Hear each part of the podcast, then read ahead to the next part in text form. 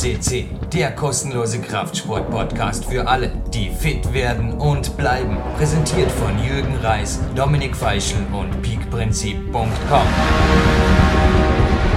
Jürgen Reis begrüßt euch live on tape zu Gold Podcast 537 und ich begrüße ja, bei hoffentlich auch so traumhaftem, war genial war das. Morgenlauf mit, ja, ich starte momentan jeden Morgenlauf. Warum? Komme ich gleich noch dazu. Mit dem 80er Jahre Klassiker We Are the World, also wo der ganze Chor der besten Sänger der Welt gesungen hat, oder der besten damals aktuellen Popmusiker.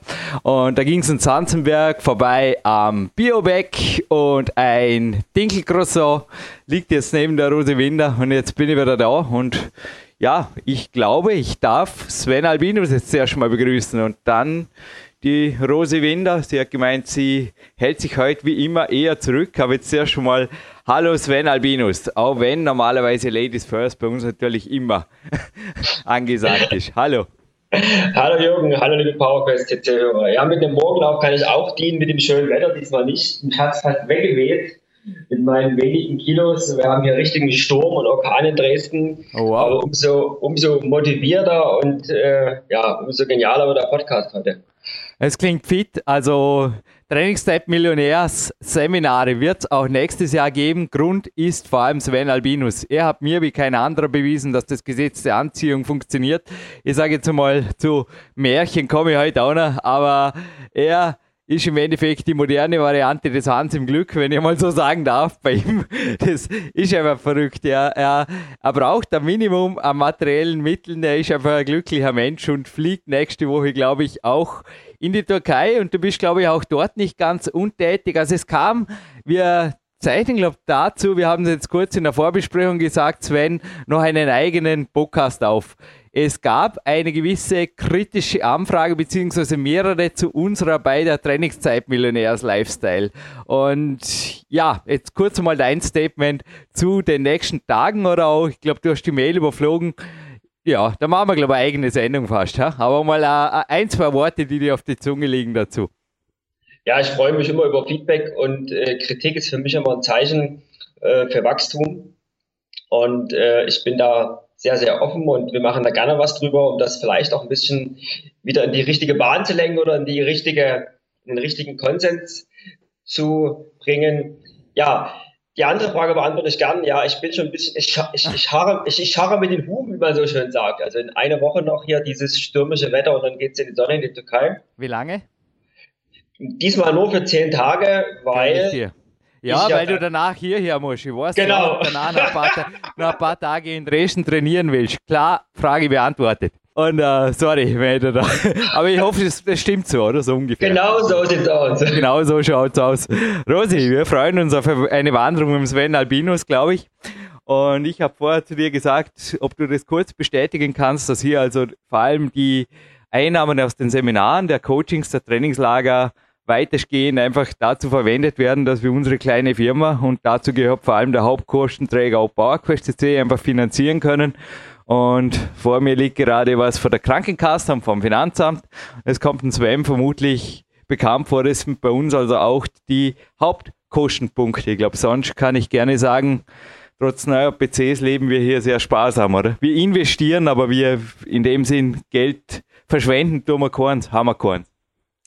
Ja, ich kann das nur bestätigen, weil ähm, Jürgen achtet wirklich darauf, dass er ein sehr sparsamer ähm, Verbraucher ist und Versicherungen und Sozialversicherungen und äh, ja auch das Finanzamt.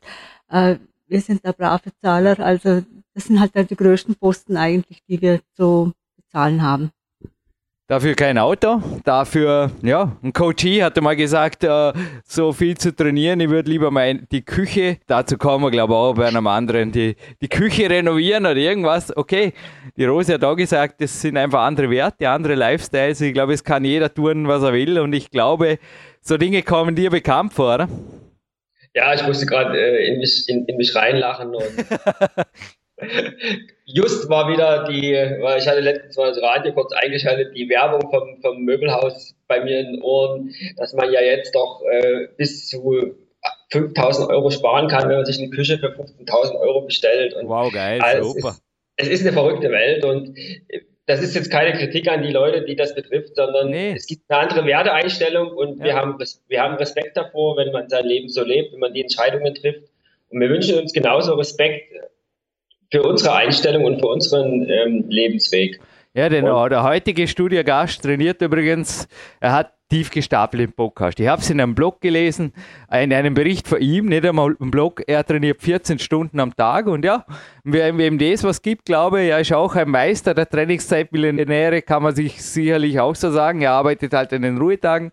Ja, ich meine, für mich geht es jetzt hinterher auch noch an die Kletterwand, dann zum Physio, nachmittags eventuell noch einmal ein Podcast, je nachdem wie es ansteht, sonst ein Coaching, dann in die Athletensauna und ja, ich denke, Lifestyles sind möglich. Nur noch einmal, meine zwei Fahrräder, ich liebe sie und ich würde sie ja um kein Geld der Welt gegen Auto tauschen. Was soll ich damit? du, Sven, aber erlaub mir jetzt noch einen Ausschweif in eine, ja, irgendwie wird halt die Situation den ganzen Advent begleiten, ob wir es wollen oder nicht. Wir haben auch unsere Homepages bzw. die Facebook-Präsenzen derzeit in die französische Flagge getaucht einfach aus Solidaritätsgründen. Es gibt eine Spendenaktion. Also es liegt vor mir ein Medizinballtraining, das vor zehn Minuten noch wertvoller geworden ist. Die Rose Winder hat neben einigen Olympioniken in Spee und absoluten Topathleten und Trainern hier im Olympiazentrum, aber ich werde dann noch mehr Unterschriften sammeln, signiert. Es kommt noch eine Climax dazu. Warum? Sage ich auch kleiner. Da werde ich auch, also ich bin bei mehreren Trainingslagern, du bist in der Türkei, ich dafür in Ulm und Impst und kannst dir schon denken, dass da einige Unterschriften namhafter Kletterpersönlichkeiten reinkommen Informationen. Das werde ich noch dazugeben, genauso wie die Peak Days DVD. Ablaufen dort die Spendenaktion. Ich habe das mit der Rosi besprochen, letztens relativ unspektakulär. Ihr könnt entweder uns Geld überweisen oder spenden und dann sagen, wo es hin soll. Also da einmal, dies ist kein Spendenaufruf für Bauerquest, das ist Hilfe. Wenn ihr was für uns tun wollt, dann tut was für euch selber. Trainingslager, Seminare, Coaching Walks oder Private Coachings am Telefon. Punkt. Gell? Nee, bei dieser Spendenaktion geht es um eine Hilfsorganisation, wo ihr sagt, da denke ich, die Leute tun gerade was sehr Gutes für die Welt und da sage ich, ja, vor Weihnachten, ja, Robert Spiegel, Malawi zum Beispiel googeln, ob es euch so gut geht, dass ihr sagt, ihr habt einfach alles und der Mann, den ihr da vermutlich in einem Vorarlberger Nachrichtenbericht gleich findet, hat, glaube ich, 2000 Euro gegeben für das Krankenhaus in Malawi, aber mein Vater ist selbst mehrmals im Jahr oft unten und der Doktor selber auch. Ich sage jetzt mal, da wird zum Beispiel Strukturhilfe vor Ort betrieben und da kann ich garantieren, dass die Mittel, beziehungsweise dass auch hier in Österreich bereits waren oder auch zum Beispiel IT-Ausstattung und Co., das die Leute da unten brauchen im Krankenhaus, um arbeiten zu können oder natürlich Medizinprodukte gekauft werden und dass die fix runterkommen, also dass das Geld wirklich investiert wird. Oder ihr könnt einfach sagen, ja, Brave of Paris oder irgendwas in die Richtung und wir leiten das weiter. Ihr könnt aber auch einfach selber spenden, uns die Spendenbestätigung schicken und dann bekommt einfach der Spendenkönig, haben wir gedacht, das Medizinballtraining-Buch aus dem Riva Verlag und ich werde schauen, dass ich noch einen schönen Geschenkskorb fülle, dass wir da jeden Spender mit einem kleinen Geschenk unterm Weihnachtsbaum dann in einer weihnachtlichen Sendung auch namentlich nennen. Also wir sind euer Sprachrohr, auch für eure Firma. Wenn er sagt, okay, ich allein, äh, mh, hm, weiß nicht, aber wer die ganze Truppe dazu motiviert, könnte was werden. Und Sven, ich glaube, sowas in die Richtung macht Sinn, oder? Ja, ist eine super Idee von dir und das kann ich nur unterstützen. Da hast du meine, äh, auch meine Zusicherung, wenn irgendwie Hilfe ansteht. Und ja. ja vielleicht moderieren wir den Spendenpodcast der Weihnachten. Schauen wir mal. Ist ein Stück weg. Ja, ein, zwei Gedanken möchte ich einfach noch zu Paris loswerden, wenn du erlaubst. Es ist jetzt nicht einmal vier Tage her. Wir moderieren das jetzt am 18. November und ja, einfach ein bisschen was zum Nachdenken. Ihr da draußen. Es ist so, dass die Anschläge, denke jeder Gerichtspsychiater der Welt würde recht geben, von geisteskranken Schwerverbrechern ausgeübt wurden. Jeder, der sich ein bisschen mit Religion befasst, weiß, dass keine Religion der Welt so etwas auch nur in Ansätzen befürworten würde, geschweige denn zu sowas aufrufen würde.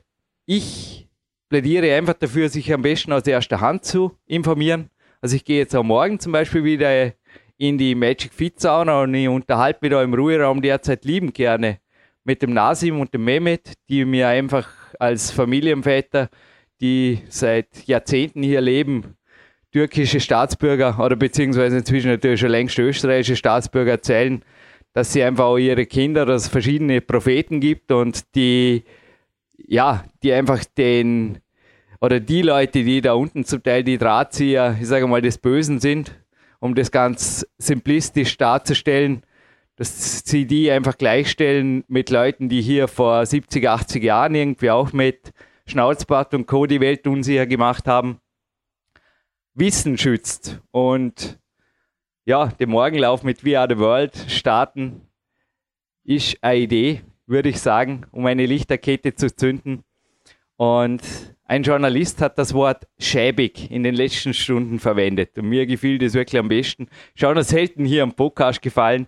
Aber schäbig finde ich jetzt, wenn Parteien hergehen und populistisch, das Wort ist mir eh ein bisschen abgeschwächt, rechtsradikale Motive hier quasi vermischen oder aufbringen und das Volk bringen, indem sie einfach die Schwerverbrecher gleichstellen mit den Flüchtlingen, die vor ihnen fliehen und ja, anderen Ranggruppen, die einfach, einfach nur friedlich Fußball spielen wollen hier.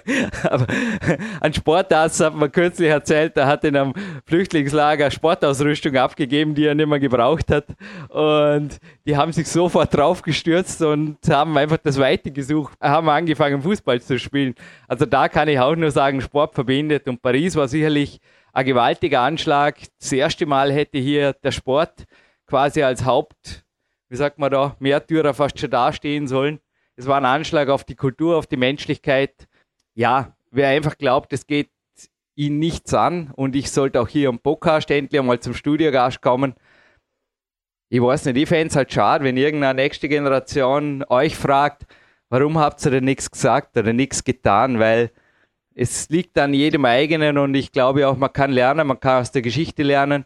Es gibt Schwarz-Weiß-Filme, es gibt auch Aufnahmen und dort einmal rein zum Schauen, was, was einfach abgeht in so einer Diktatur, die auch bei uns noch die Großeltern oft, also unsere Großeltern miterlebt haben. Das spannt dann einfach schon ein wenig den Bogen zur Menschlichkeit.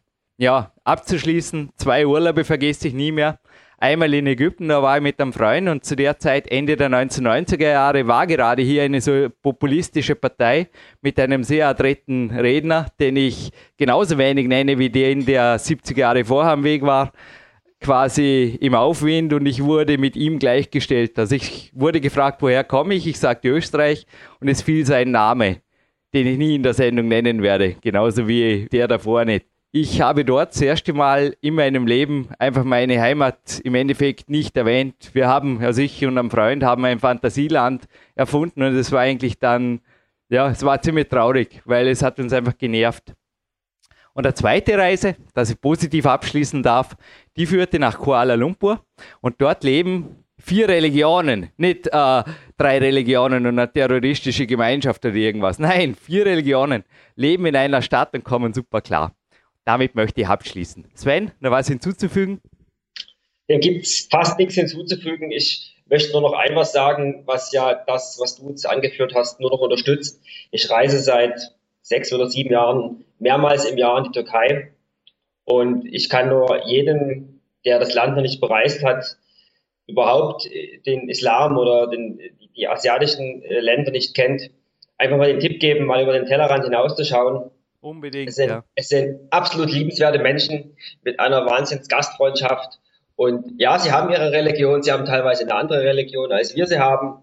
Aber es sind, sie machen ihr Ding und äh, sie, sie kehren das überhaupt nicht nach außen.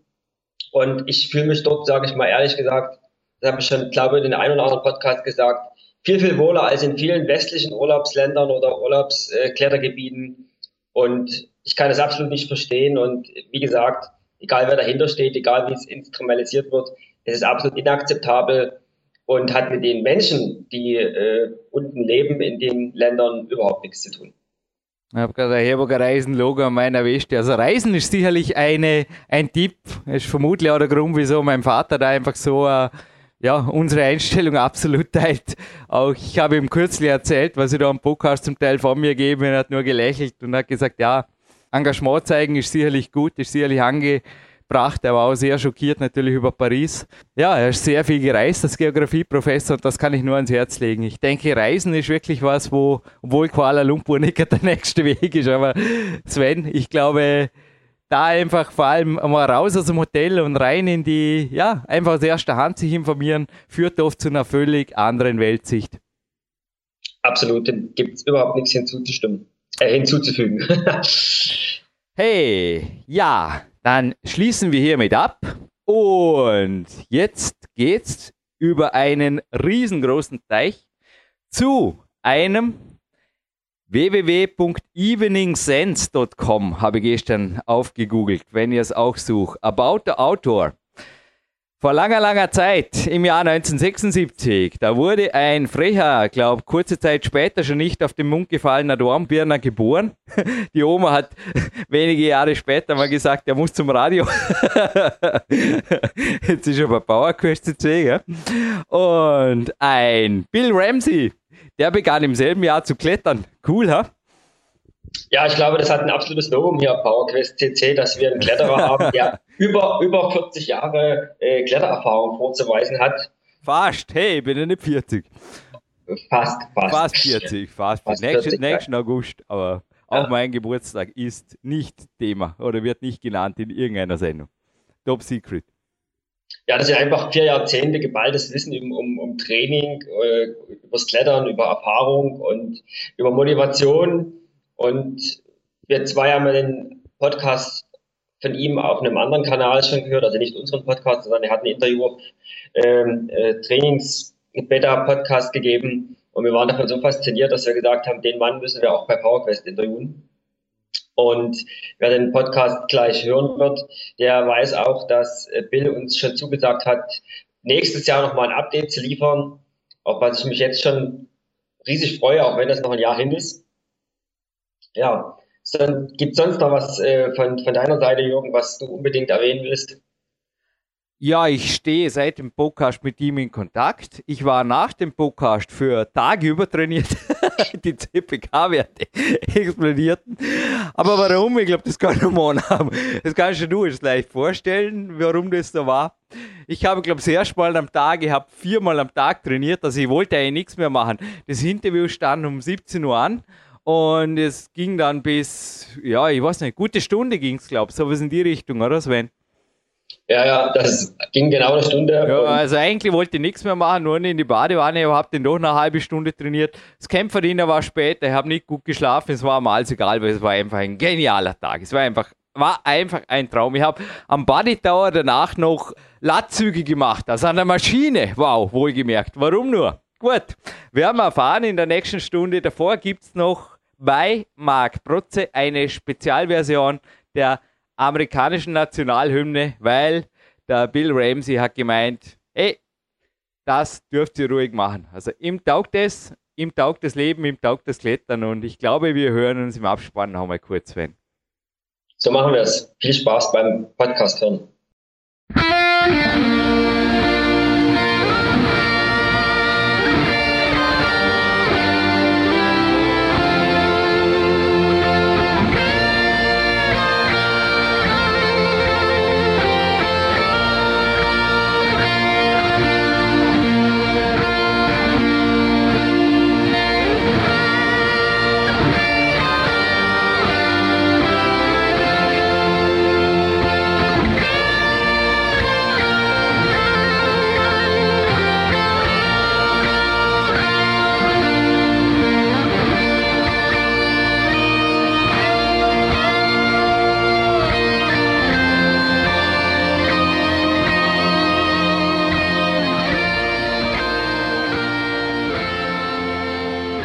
With the national anthem of America, Jürgen Reis welcomes you now in the international part of this podcast. And this is also, we have just the beginning of November, Christmas and New Year together. I was looking forward for this interview for months. And Bill Ramsey, welcome on Skype. Hello, Bill. Thank you. Hello, and thank you for having me. Hope you had a good summer. I mean, yes. Yeah, welcome to Europe. I mean, your American podcast, I think it's well known. And I listened to it over and over again. And maybe let's stay on measurings here in Europe, common measurings. Did you did another 8C or 8C plus maybe in summer? No, I uh, I kind of backed off a little bit. I was in rifle and I sort of climbed easier things, um, sort of enjoyed myself a little bit more, and didn't push quite so hard. Um, and the summer, this last summer in rifle was kind of tough weather-wise. It was uh, more wet than usual in the month of June, and then it got very hot. Um, and so uh, it, it was kind of more of a, just an enjoyable climbing trip, actually. Well, well, how long did it took? And I mean, how enjoyable? How can you, a sportsman, we will come to this, a training machine, hold yourself back from pushing hard? I mean, summer and hot, I know this, but I don't know. Even when I was in Arco in the hottest summers, I sometimes on some days tried something hard, and sometimes I know what is your how long does it does it took this summer and how easy was it well i was there from uh, late may until early august i needed to come back a bit early because i had some school uh, projects and work to do uh, but uh, I uh, I got there and everything was seeping wet. It was an unusual spring. It's good because we have a drought in America on the west, and so it was actually good to see as much rain as there was in one sense. But it made the rock very wet. And so the projects that I had in mind, I couldn't really work on, I couldn't really climb on. And then uh, it eventually dried out, uh, but I felt like I had lost a lot of fitness by then. And what I'm finding with my age is it's much more difficult to stay fit when I'm on the road and just climbing and not training. And I think next summer I would need to probably make a point of uh, not only climbing as much as I could, but also training while I'm out there, training while I'm on the road. I think that's it's increasingly becoming more and more important as I get older.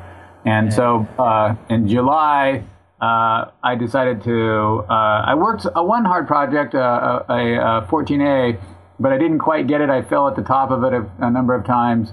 Uh, so I'll be going back to it next summer. Uh, but I do feel like I, when I came home, I was surprised at how much fitness I had lost. And so I think in the future, I need to make a point of training while on the road if I want to stay fit while I'm climbing. I really can imagine. I mean, for me, even a week of comp competing or several weeks of competing with much rest between and not much training really I suffer fitnessly and well this is a good thing to start into the winter time now because when we online this before Christmas I think you will be in the training mode in the garage or in the 10 hour kill bill mode or let us know about your plans. I mean you're we have many things in common. Also oh, you yes. are discussed in some bodybuilding forums. You, i think you made some some guys afraid of your kill bill workout. So what are you planning this week? Maybe well, training right 11 instead of 10 hours? No i'm trying to get back in shape. I took uh, most of the month of September uh, and August and a good chunk of October off, um, in part because I was a bit burned out and in part because I had to really focus on work. So now I am back at it and I'm trying to get back in shape. And so, for example, uh, last two days I trained hard in on the fingerboard Wednesday night, and then I spent a good part of yesterday training um, on both uh, the gym and bouldering, and then also on the treadwall as well. So I'm trying to get back in shape now. And what I'm finding as I get older is that uh, I've done this several times where you take a bit of time off and then you train to get back in shape. And in the past, it often comes back fairly quickly, maybe a month or so. But as I get older, what I'm finding is you have to do so much work and you get so much less in return because it just seems that um, the training is not as uh, beneficial as it used to be. Uh, you can still make progress, you can still get stronger and regain your strength. but it just seems now to take so much more time and work. So I'm not quite where I would like to be right now, but I am slowly getting there. So that's what I'm doing these days. Also motivated by your podcast, I trained right into this interview. It's good that there is no video here in the studio because my fingers are full of chalk. There's a little cut in my little finger. I'm wearing a, a, a, World Cup T-shirt back when there were World Cup T-shirts given in Kranj. And well, I mean, how do you push yourself? Because your training days, they look really sometimes like part of my days uh, in a really strict regime. And I mean, the last two days give us a little bit of inside view of your training because I don't think that your fingerboard workout is over after 30 or 40 minutes, like some people uh, no, suggest. I, it's not. I, I don't understand how people are talking about it. Me I, neither. I, it seems that people are like, oh yeah, I have fingerboard for 30 minutes and that's it. I'm just like, oh, that does, I'm not even warmed up yet. So I start off by warming up and I will typically just hang for a couple of seconds and then expand that and maybe do some pull-ups and try to get, you know, so that I feel like I can start pushing myself without getting injured. And then I have different regiments that I do on the fingerboard. Um, I like using a homemade fingerboard because I prefer the radius of the holds that I'm using. I feel like some fingerboards are too sharp and some fingerboards are too corrosive on the skin. So I've made my own fingerboard, and what I'm doing is I'm hanging off of roughly uh, a small campus rung that's been shrunk down a bit smaller um, with a little bit of uh, sandpaper, like 220 sandpaper. And then I'm adding weight onto that, and I'm trying to hang for roughly six, seven, eight seconds. And so uh, when I'm fit, I'm hanging maybe 100 pounds off my harness with that. Uh, and then I'm waiting about a minute between uh, each repetition, and I'm doing roughly seven reps of that. So I'm hanging for seven or eight seconds with that amount of weight, waiting 60 seconds, 65 seconds, and uh, and then repeating that seven times. And I, I, experiment. It seems that everybody has their own ratio of the amount of weight they're hanging, and the amount of time they're hanging, the amount of time they're resting, and I, think it's kind of crazy in some sense because I don't I don't think there's probably any magic uh, ratio. I think that people no, it's got to be eight seconds and then 10 second rest, or it's got to be seven seconds and three seconds rest.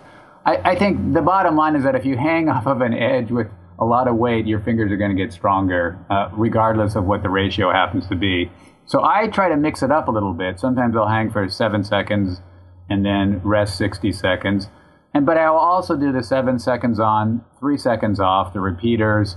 Uh, I've, I've recently, after listening to Steve Maisch's uh, podcast, I've tried hanging for off of a bigger edge for a longer period of time um, and resting two or three minutes. So I just think it's probably a good idea to mix it up, and I'll and I'll do this. I'll do this uh, for maybe four or five different types of holds, um, and uh, use pinches and pockets and uh, slopers and basically really try to just focus on developing my pure contact strength with my hand and that'll take you know that'll take a couple hours a couple three hours or something along those lines i also i think i'm one of the few people who endorse doing weighted fingertip pull-ups so i'll add maybe 30 40 pounds on my harness and do a pyramid where I'll do one pull up, and I'll do two pull ups, and I'll do three pull ups, and try to get up to eight or nine, and then come back down. Uh, I, I, feel like lowering off of an edge and then pulling yourself back up, that that sort of um, motion is actually good, not just for your fingers, but also for your arms as well.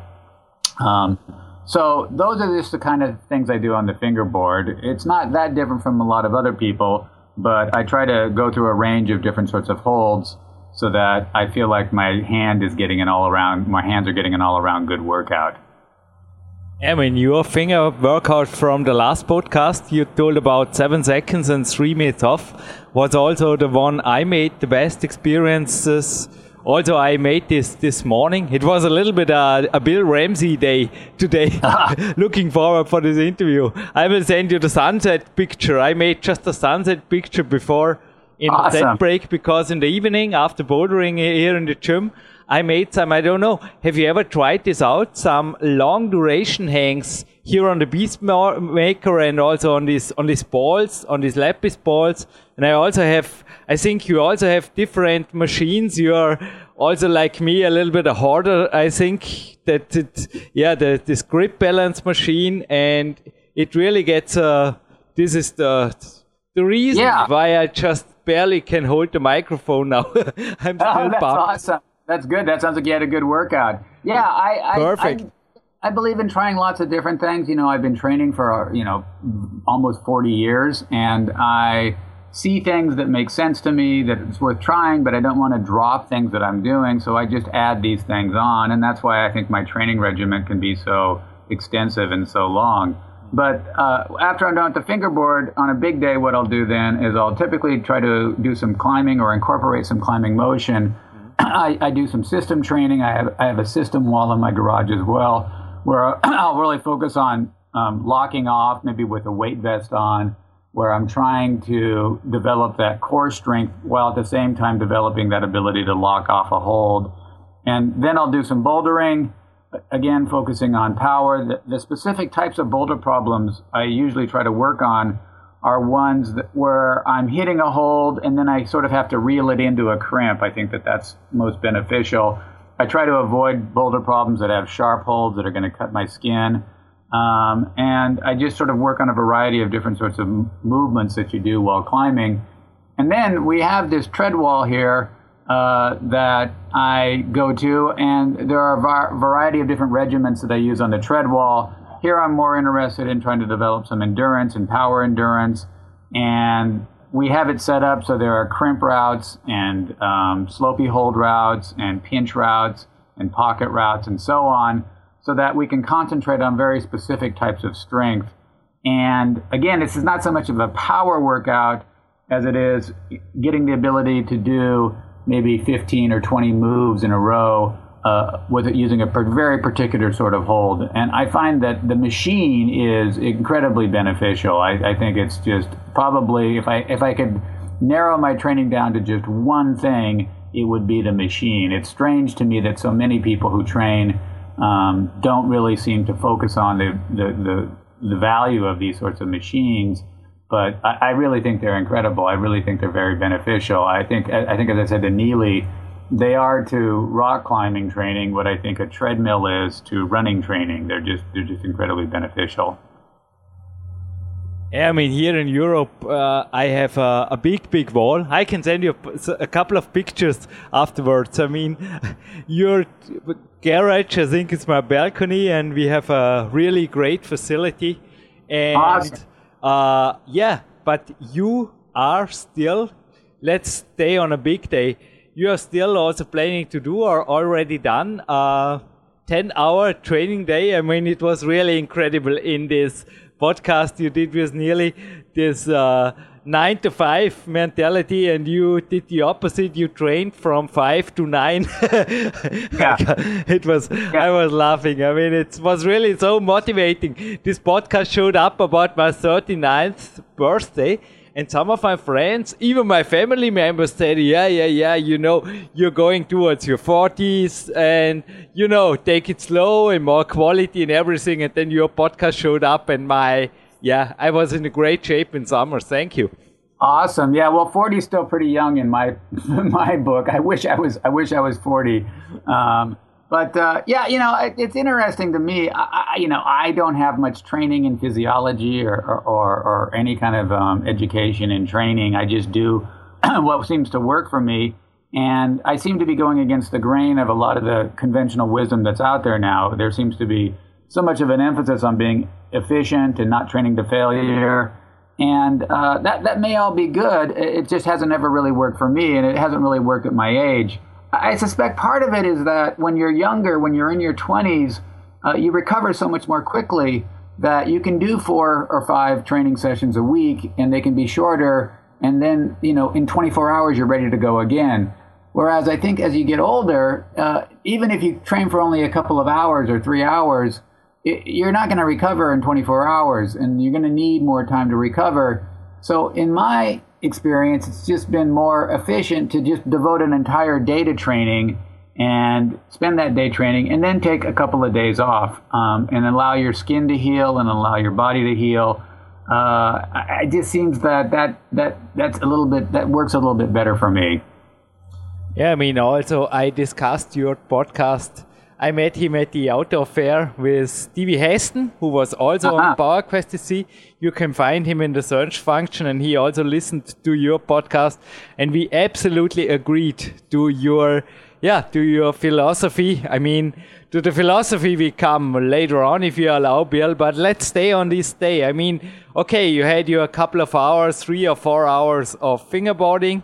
Let's make a big day. So this starts in the morning. Am I right?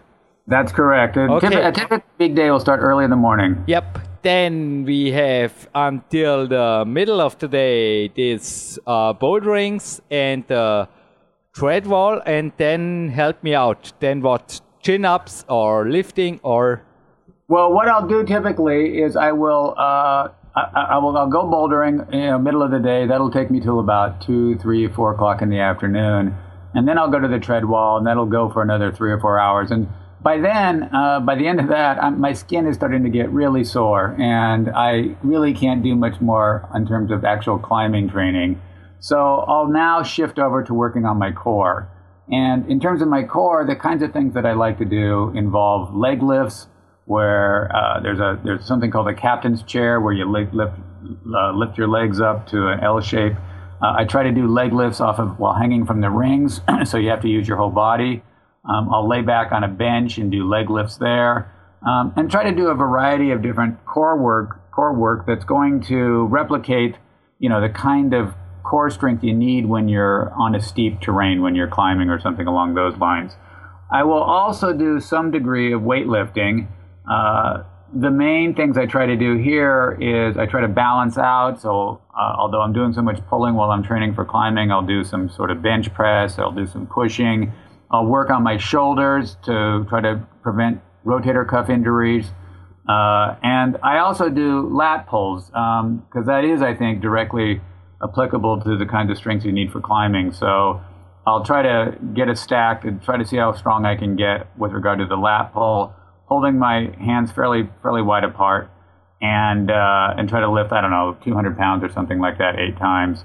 And so I'll I'll do some weightlifting then, and then uh, I'm pretty well beat down by it by this point. But I do believe to kind of finish yourself off, it's good to use these grip devices and I've been experimenting with the uh, with the uh, super gripper and using it in different ways. I try to use it so that it's almost like a crimp, where I'm reeling in a hold I just caught, um, but I'm also using it in a much lower setting with mu- much less resistance as a kind of pinch training device. And this recently, a friend and I have been experimenting with also uh, isolation training with the fingers. So I feel like a lot of times when you're hangboarding and you're climbing, your pinky finger and your ring finger don't get as much of a workout as they should. And so we've also been experimenting with just like say holding a, a kettlebell, like say a 20, 25 pound kettlebell with just the pinky finger for six or seven seconds, or using the uh, ring finger and trying to do lifts with the uh, kettlebell, just moving it maybe about half an inch or something along those lines. So, uh, in other words, even though I'm pretty wiped out and I don't feel like I can hang on to a climbing hold in terms of my skin, still getting a little bit more of a workout, trying to use use these different sorts of devices, and really trying to do some isolation training with the individual fingers. I feel like that will probably be something that people will be exploring more in the future. They'll come to appreciate how much value you can get in terms of strengthening your fingers by doing some form of isolation training where you isolate a single finger and then you try to try to try to use it in some specific ways. And I, and we've been experimenting with that as well.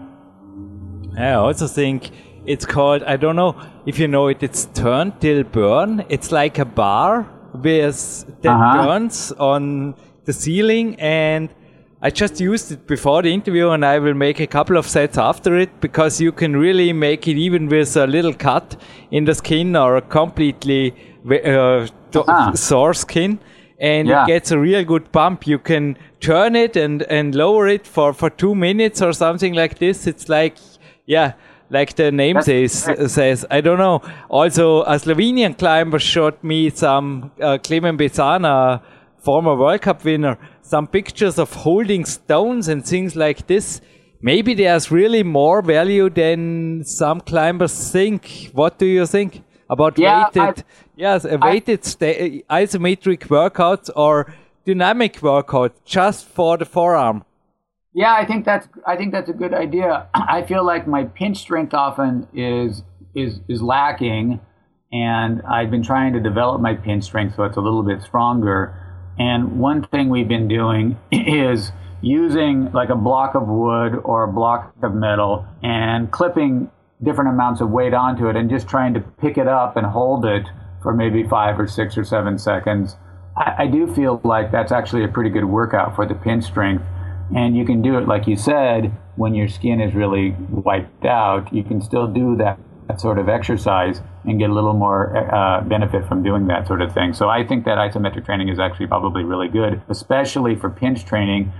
Another thing I like to use for pinch training uh, is I, I don't know if you've, it's kind of hard to explain, but it's basically a lever device and it's a long arm and you can put weight on one end of the arm and then uh, it's just you close it as a pinch uh, device and it's really taxes your thumb muscles it really taxes your thumb and i feel like I get, i've gotten much stronger with my pinch strength by using that sort of device as well mm-hmm.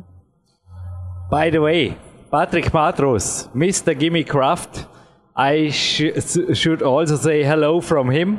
I Excellent. sent him a link about your interview and he just, I think, he did his research afterwards.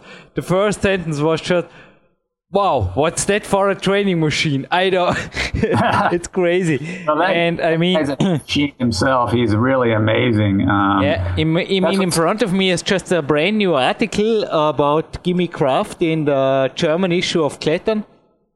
And Uh-huh. they use, like I do on the balcony, also gymnast rings and also suspension trainers for, yeah, for core strength. I think there is some value, but what's your impression of this? Because your weight training sounds more bodybuilding style, or am I wrong? No, I don't want to build too much muscle because, of course, we're always trying to not put on too much weight. So, what I often am doing in terms of my weight training is I'm trying to simply balance out the imbalances that are so common in, in, in rock climbing training. So, you know, we do so much pulling with our arms. I think it's important to also do some pushing to uh, help with those muscles that aren't always used in climbing, but they help to support the, the climbing muscles. So that's generally what I'm targeting when I'm doing the weight training. Is I'm trying to balance out uh, my physique and my body and, and, and the different sort of muscles, and then I'm also trying to work on the core where I feel like you can hold a position or you can make a move so much better if your core is really strong. And so I'm often trying to replicate those feelings you get when you're on a steep boulder problem or you're on a steep climb and you just feel like oh I can't get my foot over there I can't I can't hold that foot position. I'm trying to develop the core that'll make getting that foot there a lot easier. So that's generally what I'm doing um, with regard to the, with regard to the weight training that I do uh, at towards the end of the workout. Is is mostly just trying to balance out various imbalances that I think I have as a consequence of doing so much climbing training. but we both have in common sometimes really i think like stevie heston also we train all day wrong all day long i mean what is your average training time on a big day eight hours nine hours ten hours don't even Yeah, count something, something like ten hours exactly. I mean, Wow. it's a little bit. It's a little bit. Um, it may be a little bit misleading because quite often when I'm training, uh, I'm also doing some work as well. So, for example, if I go to the tread wall, I'm trying to replicate climbing a route, and so I'll try to do maybe three rotations on a tread wall, which would be roughly, you know, doing a 20 meter route or 30 meter route. And so, after having done that, I need to take a rest for 20 minutes or half an hour or 40 minutes. So I'll, I'll grade papers or something along those lines. But yeah, I mean, it winds up being a fairly big day. And like I said, it's so interesting because it seems that people are all over the place right now in terms of what's the right thing to do in terms of training, about what, how much you should train, and how it seems, at least here in America, when I listen to a lot of the podcasts, for example, on Neely's website, there seems to be an emphasis upon don't overdo it, don't do too much, don't um, go too big, don't train to exhaustion. And what's so confusing for me is that quite often when you read a training book or you look at a training manual, there'll be this one section that says, okay, at this point you should stop. You're not going to get any benefit from doing it. And then you'll thumb through the book and you'll go to another section that says, well, the people that are the real superstars, the people that are really climbing hard, they're the ones who go the extra mile. They're the ones who do the extra amount of training. They're the ones who go a little bit further. When everybody else is done training, they train a bit more. And I guess my view is you can't have it both ways. You can't say, well, you should everybody should stop at a certain point and you shouldn't train anymore. And then point to other individuals who are uniquely strong and say, well, what got them strong is they went so much further than everybody else. It, it seems that there's a kind of inconsistency there. And so my feeling is that, you know, I've never ever been injured from training too much. I've my injuries have always come from not being sufficiently warmed up, being cold, um, but I've never ever sustained any kind of a climbing injury as a function of being too tired. And so I don't really think you can overtrain in a single day. My feeling is that overtraining comes from uh, not giving yourself enough rest after a training day, like training too many too many days a week or something like that.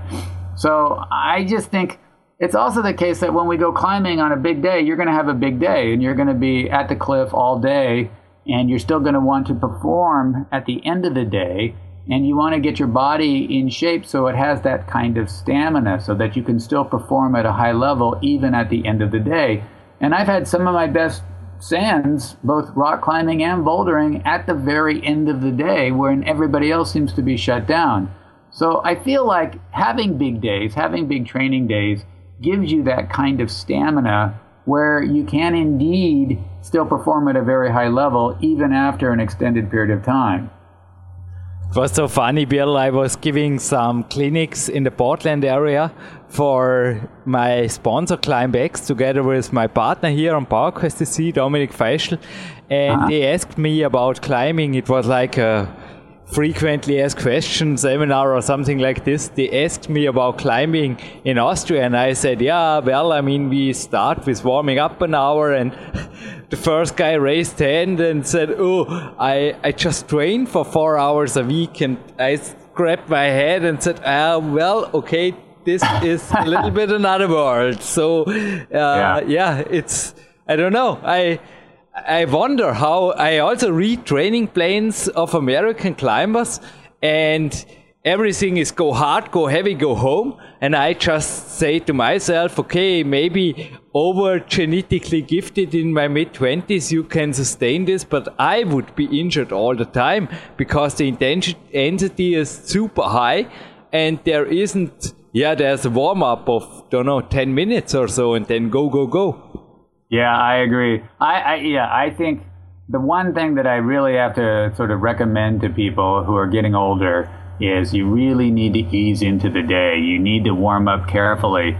And another thing that I'm a very strong believer in, and it's another thing that's often um, derided these days, it seems, with a lot of people, is stretching. I, am a big fan of static stretching. And you, there are, it's, it's, it seems to me a good example of where there is literature that's out there, and I think it's important to look at the scientific literature, but people don't do enough to translate the scientific literature to the sort of sport that we engage in. So in climbing, of course, we know that range of motion is extremely important. If your turnout is really good, that means you can get your body so much tighter to the wall and you can take so much more weight off of your hands, let's say at a rest, and put weight over your feet. Or it's really important to be able to get your foot up so you can do a high step. That's absolutely essential for a lot of moves on different sorts of climbs.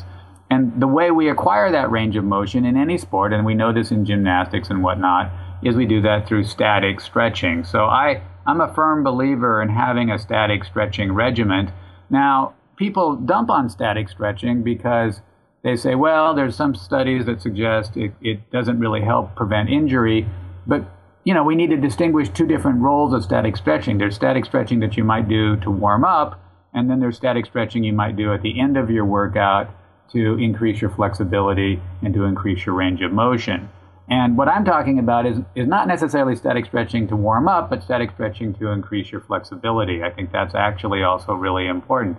But notice, even if it is the case that static stretching to warm up takes a little bit of your strength away, like maybe takes maybe a little bit of strength away from that muscle, it might still be the right thing to do in climbing because if you can, let's say, on a route, get into a drop knee that takes 30 pounds or 40 pounds off of your hands, which will enable you to do a move, then it doesn't matter if the stretching that you need to do to be able to get into that drop knee, if that takes away 5% of your strength, you're going to gain so much more by virtue of the fact that it'll enable you to get into a position to take a lot of weight off your hands.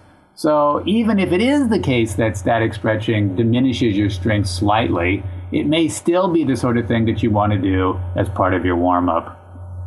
I mean, you have to have flexible feet. I've climbed the Rock Masters two years ago, and everybody of the main, I think in yeah, 90 or 95 percent, one or two climbers were exceptions. They made a full split. And I mean, yeah. In Chinese, there is a saying, one time of seeing is worth thousand times of learning. And you were talking about books and literature. Bill, sometimes also climbers and athletes visit me here, and all I say is sometimes nothing. I just take them down here to the Olympic Center and show them the gymnasts, and right. especially the girls. It's crazy. Right. And they stretch, stretch, stretch, and they can jump. They can, yeah, they are still strong. Yeah, I, I don't under yeah. So this is a classic example. It's you, you know there there there are just some studies that are done in a kind of laboratory setting that don't really translate well. I remember there was a there was a time uh, there was a study that was done several years ago, maybe about ten years ago, that supposedly demonstrated that chalk is of no benefit, that it actually harms. and they they did it in a laboratory, right, where they had people use chalk and they were supposed to hang off of a certain edge, and they just said no, it's it's all a myth. Chalk doesn't do anything for you. And I just thought, come on, we those of us who climb and hang from a fingerboard, we know the difference between hanging from an edge with no chalk and hanging from an edge with some chalk. So this is just one of those cases where the lab studies don't really translate well to what we actually know to be the case in terms of climbing. Wasn't there some studies before Wolfgang Güllich came in and Gimme Kraft and everything that's impossible for a human to do a one-arm chin-up? Yeah, I, I haven't heard that, but it's just, you know it's it's just this kind of thing where I feel like I, I don't want to dump on the coaches and the trainers and the training manuals. I do believe these people are trying to do the right thing. They're trying to keep up with the literature and they're trying to uh, be as scientifically informed as possible. So they're right to do that. But at the same time, they need to recognize that climbing is a very distinctive and very unique kind of sport. And a lot of the training philosophy that applies to other sports is going to have to be modified in terms of climbing. For example, in climbing, climbing is very different in that we regularly go to failure, right? I mean, when you're on a hard route or where you're trying to do a boulder problem, quite often you go to the point where you simply cannot hang on anymore, where your hands are opening up. And so in your training, you want to replicate that. Well, that's obviously very different than the kind of training you would do, let's say, for running. You, you almost never run until you drop, right? Um, so in running training, you're trying to increase your speed. You're, you're trying to maybe increase your distance. But in climbing training, we're trying to make it the case that you fail at a much further stage along the process. You're trying to, so I think that that's why in climbing, you often want to train to failure because you're trying to get your body used to um, getting to that you know zone that zone where you're redlining and you're trying to extend it so it happens at a much much later stage of the process. But the only way you will ever actually get your body to do that is to train to failure. But well running was just a nice word for the rest day.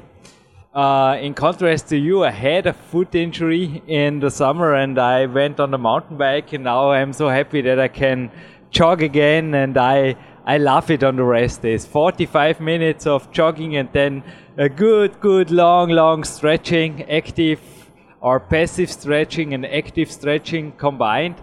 And what do you think of cardio or, yeah? Uh, I think it's very valuable and beneficial. I think it's okay. stuff, it helps with your, like you say, your cardio, fitness, your ability to get oxygen into the blood um, but I also think it's important to train in such a way that you sort of replicate what happens when you're climbing. And so when you think about your cardio and climbing, quite often what happens, and again, especially on a long, steep route, maybe something like in the Madness Cave, your heart rate goes way high, and then you'll get to a rest, and you want to try to bring it back down. And so I believe in interval training where you maybe sprint for uh, 40 seconds, 50 seconds, something like that, and then you jog for another minute. And essentially, what you're trying to do there is get your cardio fitness in the sort of state where you can drive your heart rate up very high and then it drops really rapidly. Um, and this is the sort of thing that I think biathletes are very good at. They, you know, they have to sprint on their skis essentially, and then they have to stop and drop their heart rate and shoot again and hit a very, you know, target a long ways away. And so I think that that kind of cardio training is more directly applicable to climbing. So I do both the kind of long jog, maybe half hour, 20 minutes, something like that. And then I'll get on a treadmill and try to do interval training where I'll sprint at a pretty high rate for maybe 40 seconds and then I'll drop it down for a minute and I'll repeat that maybe five or six times. You have to come here. You will love it. The hills and everything because the intervals it. are given. But I also have here some cardio devices. One of them is a Concept 2 rower. I tried it out for climbing, but I'm not sure. I use it for recovery. I did some heavy intervals, but somehow my back, maybe, I don't know. I'm not a rower, I'm a climber. Maybe I am the problem, not the machine. But no, do you don't. do you believe in upper body cardio like swimming and rowing and things? Do they it's have true. any transfer to climbing or kettlebell sure swings for don't know for for five minutes or what, what other ideas do you have? Yeah, no, I sure it is really good. I think that it is good for your upper body, and I know that the rowing machines give you an amazing cardio workout. The only reason I might not do it is because quite often I do my cardio on my rest days. And so I want my upper body to rest and recover. And now I'm focusing more on my lower body. And my concern would be that by using a rowing machine on a rest day, I'm still taxing that upper body. I'm still taxing my arms and my biceps. And they're not getting the full recovery that I want them to get. So that would be my only um, concern about using a rowing machine for cardio. What I started recently, also because of those young school boulders, I call it this way in the routes it's a little bit of jumping and even training my legs, even though I didn't did it in yeah the running I did, but I didn't took care of my legs at all for years, and now I'm training a lot of yeah complex exercises. So no uh, squats or something with heavy weight, but with suspension or things like this. Uh, do you do anything for your legs to train I, the legs for climbing? I don't really, not nearly as much as I should. And I do think you're absolutely right that training the ankles and training the feet and actually even training the toes. I mean, you think about. Yeah, I think it helps a little bit. Oh, without a doubt. Yeah. I mean, dancers, they have such amazing toe strength and they can stand on incredible things. And of course, we need to do that in climbing as well. And I again suspect that's something that will be the future where there'll be a lot more emphasis upon upon training toes. The one the one exception to training my legs is uh, it, I, I, don't know if you've ever been able to climb in Rifle, uh, but areas like Rifle and Jailhouse um, are very knee bar intensive. And so sometimes before taking a trip to a place like Rifle, where there are so many knee bars that you use, I will use a device that trains the calf muscle, and it's basically replicating exactly what a knee bar is. You just put different kinds of weight on, and you just extend your, your calf muscle and it really develops that that kind of knee barring strength. And so I will sometimes do that before going to a very knee bar intensive area like like rifle. By the way, all the listeners, you can find Bill Ramsey on YouTube with a re- really little philosophic impressed what he's doing uh, movie and he's even using a knee protector for a knee bar. Am i right bill? Yeah that's a that's a one that's of a your one of your hardest routes and it was Yeah, really fun- an inspiring movie. Uh, over a- and over again. little- that's a little video that my good friend Mike Doyle, who's an amazing climber, put together, and it's uh, me where I'd worked on a uh, 8C called Reverse Polarity, and uh, it sh- it shows me taping on the knee pads, which is always kind of a grim experience. But uh, it makes a difference on some kinds of climbs if you can take that weight off by using a knee bar.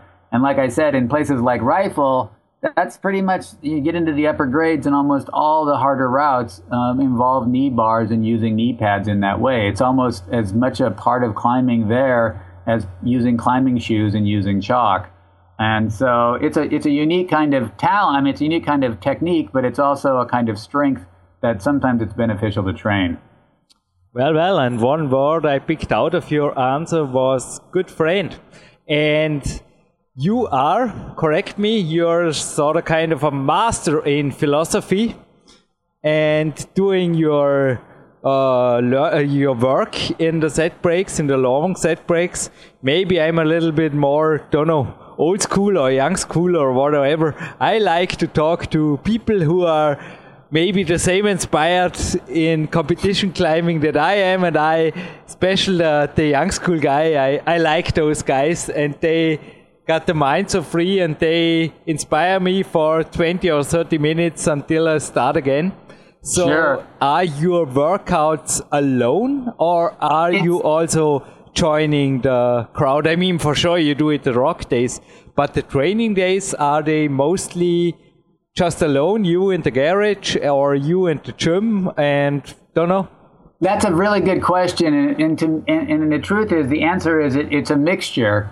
Um, On on Sundays, I am alone, and so I'll do things like while I'm working out, I will listen to podcasts, or I'll listen to music that motivates me. I happen to be like really like uh, deep house, so I listen to um, DJs like Matt Derry. I like his music, but. Uh, I also have had really, really great training days where I go with a friend and we'll go to the gym and we'll make up a problem, or maybe two or three of us will make up a problem and we'll add, you know, uh, we'll extend it once we get the problem. And that kind of little bit of a competitive drive and that little bit of a kind of motivating one another really helps provide a, a good workout. Um, sometimes I find that if I go to the gym and there are a lot of people I know, I wind up just visiting and chatting and I don't stick to my regiment. And sometimes it's harder to stick to a regiment when you're going to the gym and it winds up being just a social thing. And, and that's not bad that it's a social thing. I mean, climbing is a social thing. Um, but sometimes I, I want to be really focused and I just like, okay, I don't want to talk to anybody. I just want to get through my, my routine. And so I'm sorry, you know, I'll just put my headphones on. But there are other times when being with a good friend and training with a good friend and inspiring one another and pushing one another can be enormously beneficial. Many, many, many things in common. Yeah, yeah, yeah. And one thing we also have, but yeah, today I also spend more or less the whole day alone because sometimes it's really better to focus on your weaknesses also. And I don't know, especially when I train on my weaknesses, I love to be alone because it's. Yeah. It, it gives some peace and it gives some yeah you you are you are sometimes happy with yourself and I don't know it's sometimes also a philosophic question isn't it Yeah, and you don't have to be self conscious if you focus Yeah. on your weaknesses. It's sort of like, oh my God, I am so weak in this regard. It's kind of embarrassing. And so you don't have to worry about it. Whereas if you were a friend, you know you would be being heckled at that moment. They would be they would be poking fun at you. So yeah, sometimes, especially when you're focusing on your weakness, it's good to, to train alone. And well, uh, back to the bodybuilding thing. I mean, we are both under criticism in some bodybuilding forums. Also, my films and books were they were always writing he is training too much, blah blah blah. And we are both, I think, very very light bodybuilders because if these numbers are correct, I calculated in the European measure, if you allow, Bill, you are 178 in height and 63 kilo. You were at spring 2015 when you made this interview with Neely. Is this correct? Uh, yeah, I don't know the kilos, but in terms of pounds, I'm roughly. Well, I put on a little bit of weight on my time off, but I'm generally when I'm climbing, I'm around one 145 pounds. And you are the numbers to complete the numbers still 54 or already 55? I am 55 now in my age. Okay, and yeah, I mean the next question: Do you try to keep this weight all over the year, or do you gain, don't know how many pounds, then diet down again, like some guys do? My weight fluctuates, yeah. So I actually have put on more weight just recently than normal. I'm I'm right now around 150, 155. I'm, I've put on about 10 pounds, and I think that's okay. You, you need to sort of let yourself uh, bulk up a little bit every now and then. Um, but I'm trying to, to get it off, and um, I think that it's not a bad idea, and I know that some of the British climbers have done this, to train when you're in the training mode to be a bit heavy. It's sort of like having a natural weight belt on, so you have to pull a little bit harder. And then as you slide into more climbing mode, um, you drop some of that weight, you cut back, and and and and so you and, and then you feel like you're get, you're getting stronger as well as you're getting lighter. So I think it's often a good policy to train heavy and then climb light. That's a Stevie Haston approach. He loves yeah, it. I don't know. I yeah.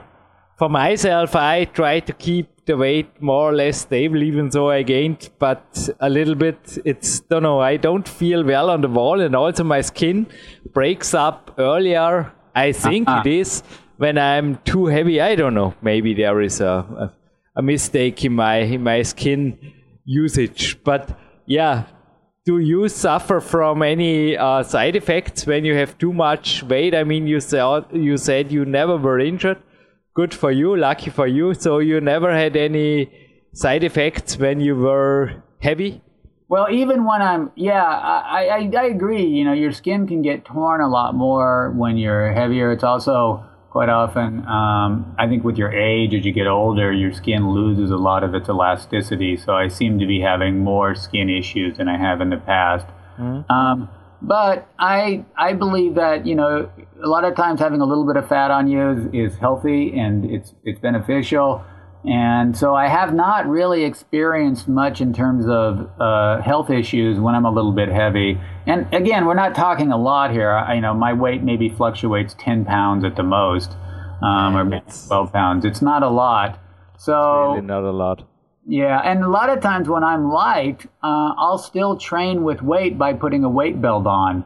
So a lot of times if I'm on the machine, I'll add a five pound weight belt and I feel like that pushes me a bit more, but it also, again, helps with the core training, right? Because with that weight belt um, and you're on a steep terrain, you nonetheless have to keep your hips in tight. And so having to pull that weight into the, into the wall to keep your hips in is a little bit of core training as well. And you're sort of replicating rope drag then um, when you're using a weight belt too. So even when I'm not, even when my weight's a little lower, I'll still add weight uh, when I'm doing certain types of training. I just made some chin ups before the interview with a kettlebell on my leg. Sometimes yeah. I also use these little weights on my ankles. What do you think about this? I think it's I mean, great. I... Anyway, chin ups is this. This is also a huge part of Stevie Haston's training and some of the Russian guys, even the young school guys. What do you think about weighted chin ups, maybe even on the bar? I think it's good. I, you know, in boxing, the one sort of motion that they do is is pushing out, right? And so to replicate that and to train that, those guys do push-ups all day. And the one sort of form of core exercise or core movement we do in climbing is pulling up. And so I believe that doing pull-ups is enormously beneficial. It's beneficial for your arms, and I just happen to do them on a fingerboard. I feel like, well, I might as well be using my my uh, finger strength here as well. I might as well be working that out too. So as part of my warm up, I'll try to do 20, 30, 40, sometimes even 50 fingertip pull ups on a fingerboard. And then I'll later, as part of the workout, do weighted pull ups as well. So people who say that you know weighted pull-ups doesn't help or it doesn't do anything, I, I just don't see that. It seems to me that that's a core sort of exercise that most people should have in their regimen. I also, when I do weightlifting, um, the main thing that I really try to do at a heavy and high level is lat pulls. And the lat pull machine is to some degree replicating the pull up motion. It's just that your hands are a little bit wider apart. And I feel like I can do a lot of weight that way because you can then hook your knees under. Um, you know, most lat pull machines have a place to hold you hold you there while you pull down the weight, and so you can you can pull down uh, much much more than your body weight and I'll try to do seven or eight reps of that. So I agree. I think uh, I think pull ups are really helpful. The only thing also Stevie Haston talked about it, and I also experienced some troubles in this. It sometimes hits your elbow, elbows or your shoulder. Did you ever ever had experiences in this corner? Yes, it's interesting. I've had uh, tendonitis in my elbows uh, okay. off and on over the years, and I've always found that the best attitude to take towards it is to completely ignore it. Um, you know, it, it, it, never seems to get to a point where it bothers me when I'm climbing. Um, I sometimes feel it when I'm training, and then if I just ignore it, it always eventually goes away. And the reason it goes away has never been clear to me. Sometimes it goes away when I start training harder. Like the harder I train and the more pull-ups I do, it then goes away. So it's it's a bizarre kind of injury, but it's a self limiting injury. It doesn't seem to ever get to a point where it's going to prevent me from climbing at my highest level. I've done some of my hardest ascents when I'm in the throes of some form of tendonitis in my elbow. So I, I, know a lot of climbers take time off when they have tendonitis and then they get disappointed because then they come back and it's still there. And I, at least my experience has been the best attitude is to just try to ignore it and it eventually goes away. Stevie Haston told me about the tendinitis that took two years, and I also had sometimes problems the last years that took a year. And I mean, this is the end of the of the children's and youth podcast, maybe, if I can say it like this. This is, but it's Bill. I just read a study about chronic pain, and there was a report about a man who just ignored it I don't know, he moved to a farm or something like this and started working really heavy. And he said the pain didn't went away completely, but it's much better and he don't cares at all. And I don't know, it's really sometimes, and then it goes away and goes away without yeah. any, because all the study before was sometimes for me, yeah, zero or zero value when it came to this report of this man because sometimes it's really the way. I think also train through the pain can lead the pain go away. Or yeah I mean maybe we are wrong but it's also my experience. Yeah I mean again I'm not a I'm not a doctor I'm not a physiologist but I do think that climbers give too much respect to their injuries. You know that uh, I think that with regard to some injuries, uh, we've kind of increasingly learned that it's good to get blood flow to the area. It's good to try to use the injured, whether it's a finger or something like that. Obviously, if it's a serious injury, you need to give it a little bit of time. But for things like tendonitis and whatnot, um, my experience, and even just a strained tendon in the finger, my experience has been if you ignore it, uh, it, it it's not going to get, it doesn't get any worse and in fact, it just then after a month or two, you notice it's not hurting anymore. And so I, I think that most athletes, most serious athletes in most sports, it's very rare you're going to find a world class athlete who doesn't have some injury, right? I mean, a- any gymnast who's going for the gold medal in the Olympics or any professional athlete, they're always in some way injured. They have some injury. They're never in 100% perfect shape. Um, but these are just the normal little tweaks and strains and, and pains that you have by virtue of being a very, very high level athlete. And, and serious athletes recognize that and they don't let it limit them. And I think, I think climbers, a lot of climbers sometimes, as I say, probably give too much respect to the little tweaks and the little pains that are just a normal part of being a serious athlete. I absolutely agree what you just said because the Olympics are training down there in the center, the gymnasts, and they I see them often by the end of the week, also tomorrow, and they are always somehow in pain. But even so, I go to a physiotherapist. I also do some healing meditation. I think it helps. And also use creams sometimes and homeopathics.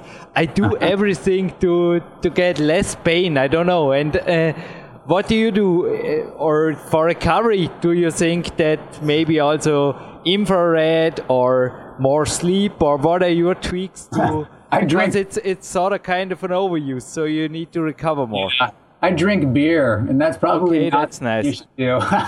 but uh, no, I believe in getting lots of sleep and getting lots of rest and trying to eat well after a hard training day. I'll eat protein. There is one device that I use on a regular basis that Neely uh, is advertising, and it was sent to me by the people who developed it, and I really was pretty impressed. And it's something called Armaid. Um, and it's this sort of device that massages your forearms, and you can kind of self massage your forearms. And I do feel like it really gives you the equivalent of an almost professional massage in your forearms. And I find that thing to be very, very beneficial. But I probably should do more. I've actually never had a serious sports massage, and I should do that. I, I just have a hard time finding the time for that. But, uh, but I know a lot of my friends who do get massages and do things like that um, really report the benefits. And so it's something that I think um, it's, it's something that all serious athletes do, and I think it makes a lot of sense.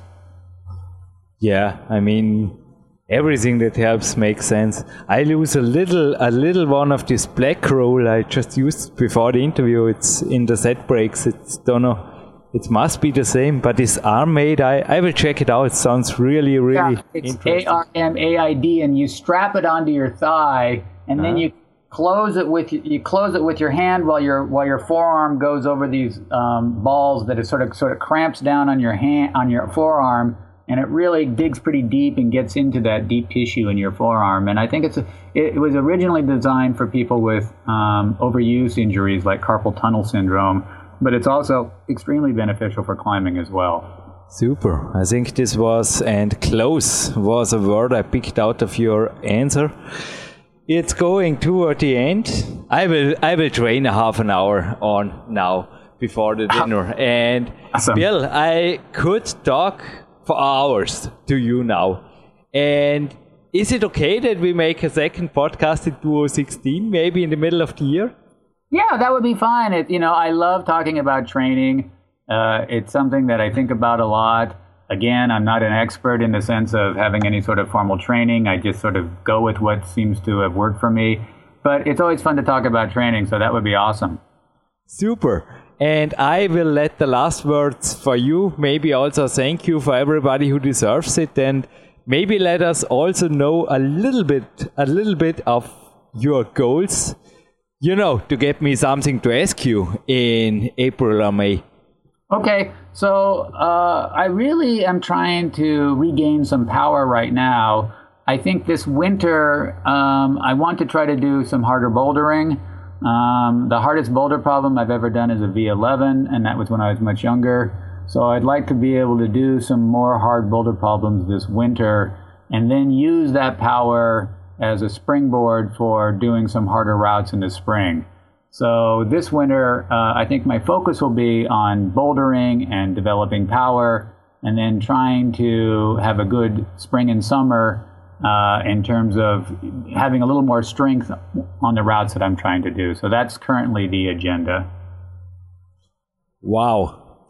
So it's like a, as a thank you, Bill, for every minute. Wish you all the best and good bouldering and sounds like a pretty good plan. And if I say the fifth time or sixth time, we have many things in common. And talk to you soon. It would be my utmost pleasure to have you here again at PowerQuest CC. Thank you.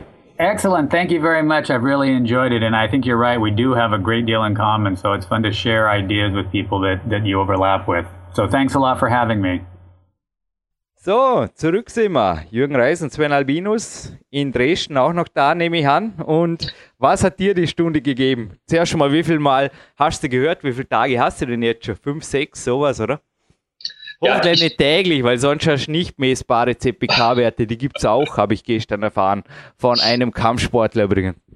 Ja, ich konnte leider nur dreimal äh, den Podcast hören, weil, wie gesagt, es war nur fünf Tage Zeit und ich Ja, hatte. noch mal Gott sei Dank, das wird schon immer, keine Ahnung. kein gerades Wort mehr rausbringen.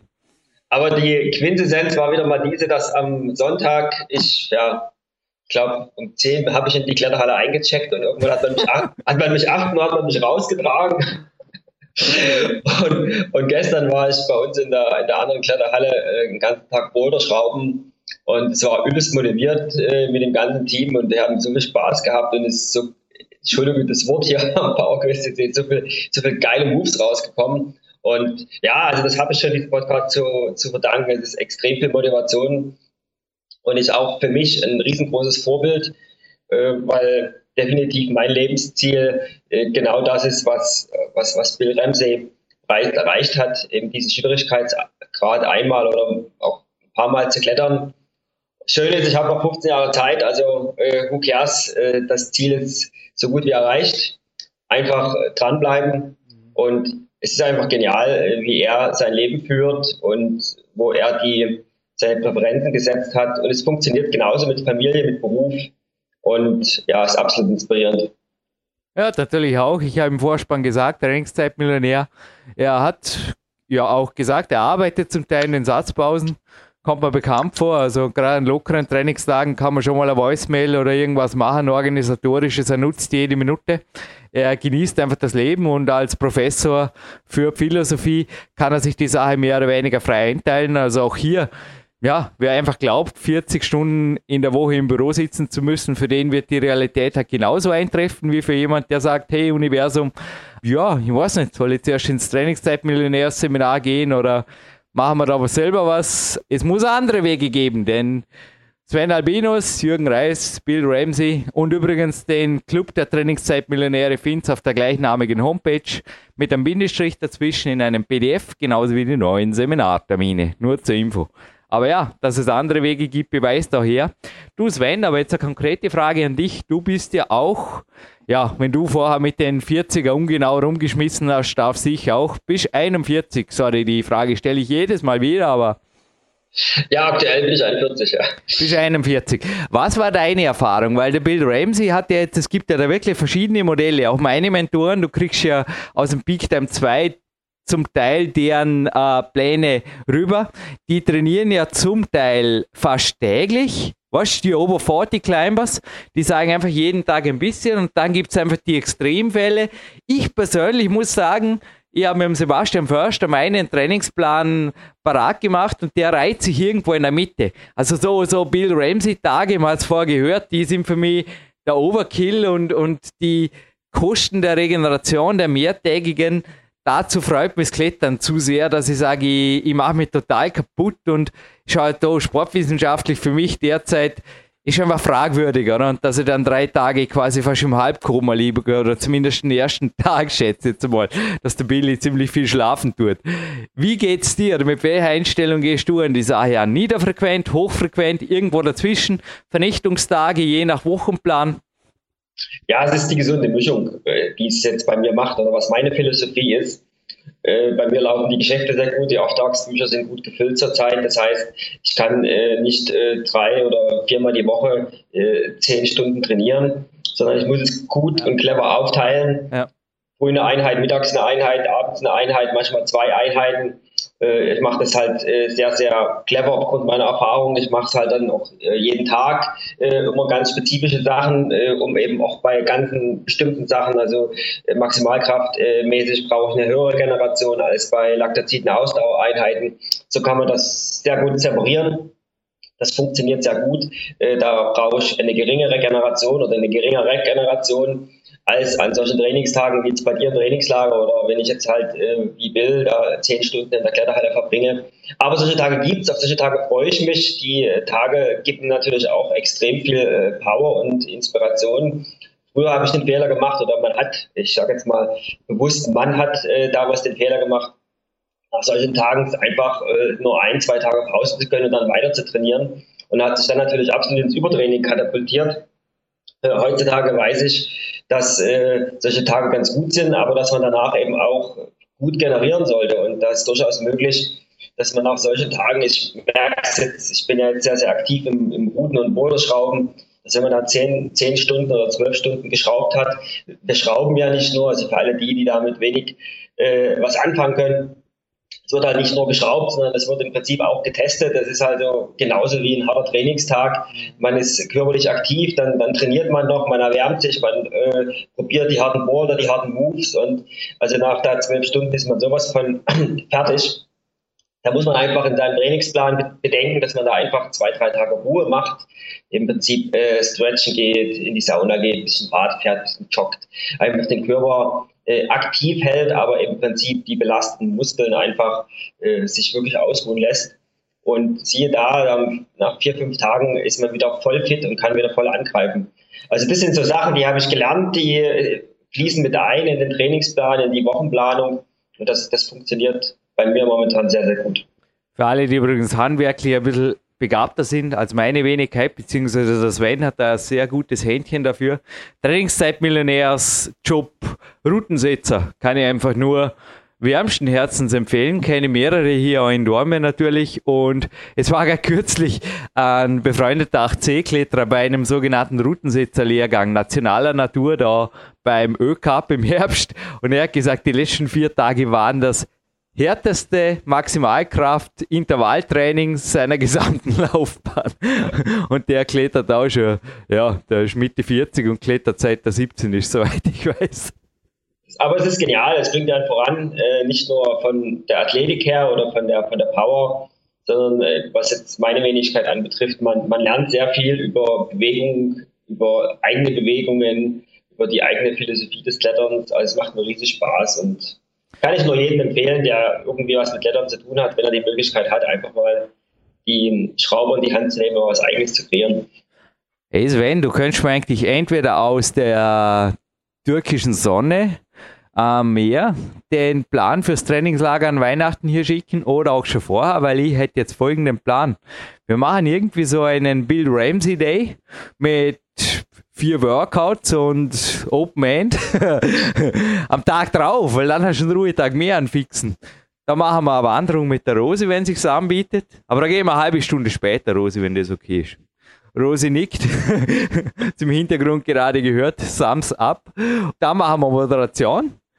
Dann kannst du, ja, vielleicht am nächsten Tag heimfahren. Dann hättest du fixe zwei Ruhetage dann kommst du einen Tag zu Hause an. Ich plane mir das auch irgendwie so ein und dann hast du die perfekte Superkompensation und das Trainingslager, ja, das Big Country Trainingslager, ich weiß nicht, das 12., 13., 14.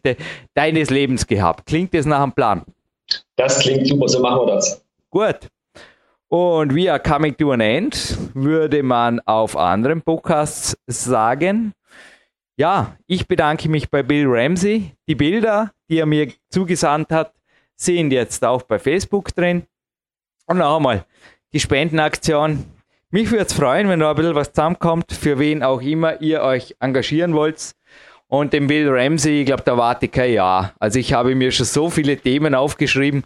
Kannst du mir auch von mir aus eine Liste schreiben am Fragen, aber allein über die Anfänge 1979er Jahre, mit wem er alles geklettert ist, da könnte man einen Podcast für sich machen und Open End auch für ihn irgendwo ist crazy nicht. Also es gibt ja auch den Francesco Marin, ich weiß nicht, ob du an ihm dran geblieben bist, aber der hat ja auch 2012 mit 60 seine erste 10 plus, also auch in einem ähnlichen Schwierigkeitsgrad, sage ich jetzt mal, wie der Billy gepunktet und finde das schon cool. Ja, also absolut genial. Ja, ich bin, ich bin dran, wenn sich irgendwas ergibt, den wollen wir natürlich auch hier auf PowerQuest CC äh, verewigen. Und es waren, glaube ich, sogar über 60. Ich will jetzt nichts falsch sagen. Ich glaube, ich habe in Erinnerung, dass er sogar 64 war. Jetzt ist er, jetzt ja, ist er 64. Oder jetzt ist er 64, ja. Okay, jetzt wird er 64. Ja. Aber mit 60 hat er 2012 seine erste 8B Plus gepunktet. Also von ja, dem her wirklich auch ja. Also mehrere meiner Coaches sind derzeit over 50 und ich sage nur, dass der Leistungssport, der wird älter und älter und es ist einfach auch, ja, zum Teil der Leistungsdiagnostik, aber natürlich auch dem, darf ich gerade abschließen, dem Paradies hier zu verdanken. Weil wir haben sicherlich ein Leben, wo, weil jeder Amateursport ist im Endeffekt Luxus und auch bei mir, ich meine, die Sponsorengelder fließen einfach hier zur Finanzierung des Apartments oder des Hauptquartiers ein. Ja, Sport ist immer Luxus und umso mehr sollten wir, glaube ich, Danke sagen, speziell jetzt vor Weihnachten. Und nochmal, ich sage Danke Sven Albinus, danke Rose Winder und Team, danke Marc Brutze natürlich und last but not least Bill Ramsey. Danke und we'll be back here on PowerQuest